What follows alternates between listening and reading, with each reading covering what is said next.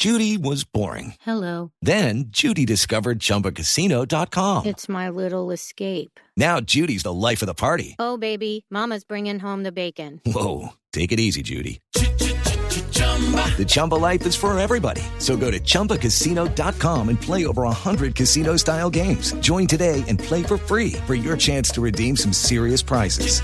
chumba ChumbaCasino.com. No purchase necessary. Void where prohibited by law. 18 plus terms and conditions apply. See website for details. Tenemos eh, un invitado para hablar del Bicentenario, como todas las semanas, porque aquí en Mañanas Blue somos Bicentenario, porque queremos hablar de las vías del Bicentenario. ¿Cuáles son esas vías? ¿Qué es lo que tiene preparado el departamento? Y por eso está con nosotros el secretario de Infraestructura de Boyacá, el señor Oscar Corredor. Secretario, bienvenido a Mañanas Blue. Muchas gracias. Buenos días para todos. Un saludo para todos los oyentes de esta importante emisora. Bueno, cuéntenos al país entero, porque como estamos de Bicentenario este 2019, ¿cuáles son esas vías del Bicentenario? Mejor dicho, ¿qué significa vías del Bicentenario? Sí, efectivamente, nuestro gobernador, el ingeniero Carlos Andrés Amaya Rodríguez, eh, firmó en el año 2017 con el gobierno nacional un convenio por 240 mil millones de pesos, donde se van a intervenir, en este momento se están interviniendo unas importantes vías de los municipios del departamento de Boyacá. Se piensa hacer el mejoramiento y mantenimiento de pavimentación de la vía Paz del río Tasco, que son municipios que tuvieron que ver con la ruta libertadora. Son 43.700 millones de pesos. También de la misma manera se piensa pavimentar la vía Alto de Sagra Socotá, la vía Monguí. Se va a intervenir de igual manera la vía Tunja Chivatá, acá cerca a la capital del departamento. Son 16 mil millones que se piensan intervenir. 8 kilómetros que se piensan pavimentar.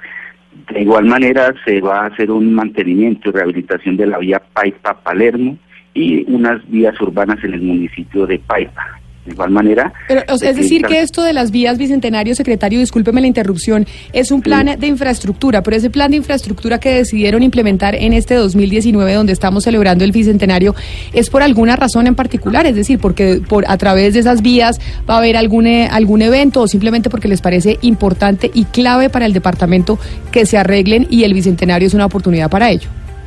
Sí, son vías eh, de carácter departamental, son vías secundarias que tienen gran prioridad para intervenir eh, por el tema turístico. De igual manera son vías que de una u otra manera hacen parte de la ruta libertadora y por esta razón pues el señor gobernador puso los ojos en estas vías para poder intervenir y mejorar las condiciones de vida de los habitantes de este sector. ¿Y la ruta libertadora en qué momento va a empezar? ¿Van a pasar por esas vías que usted nos está contando del, em, de las vías Bicentenario y de este proyecto de infraestructura? Pero va a haber una ruta libertadora que vamos a presenciar los colombianos y cuándo arranca? Bueno, realmente nosotros lo que en este momento estamos es interviniendo estas vías. Son vías que han sido olvidadas, que no se había intervenido un solo peso durante muchos años, eh, vías que tienen que ver incluso con los municipios cercanos, muy cercanos al, al municipio de Pisba, Paya, Labranza Grande, Pajarito, que son municipios que estuvieron prácticamente 200 años en el olvido y que se van a pavimentar y esperamos antes del 7 de agosto poderlos entregar en servicio. Sí, yo le quería preguntar por la socialización de este tipo de proyectos, porque eh, si usted habla de vías olvidadas, pues eh, debe haber una serie de, planeaciones para cierre de vías, para ruta- rutas alternas. ¿Ustedes ya han comunicado esto en los lugares donde va a haber este tipo de cambios? Sí, señora, nosotros eh, eh, cuando se firma el acta de inicio de cada uno de los contratos se hace una socialización con toda la comunidad, con los alcaldes, las juntas de acción comunal, los personeros, eh, y donde se les explica el alcance del proyecto y cuáles son, digamos así, las restricciones que se tienen para transitar por esta vía. Secretario, pues lo felicitamos. Como le digo, aquí en Mañanas Blue estamos de bicentenario y estamos pendientes del departamento de Boyacá y muy orgullosos de lo que está pasando allá. Así que muchísimas gracias por haber estado con nosotros hoy aquí, este miércoles, día de bicentenario en Mañanas Blue. Muchísimas gracias a ustedes, que tengan una muy buena tarde. Feliz mañana es Oscar Corredor, secretario de Infraestructura de Boyacá, porque en Mañanas Blue somos bicentenario.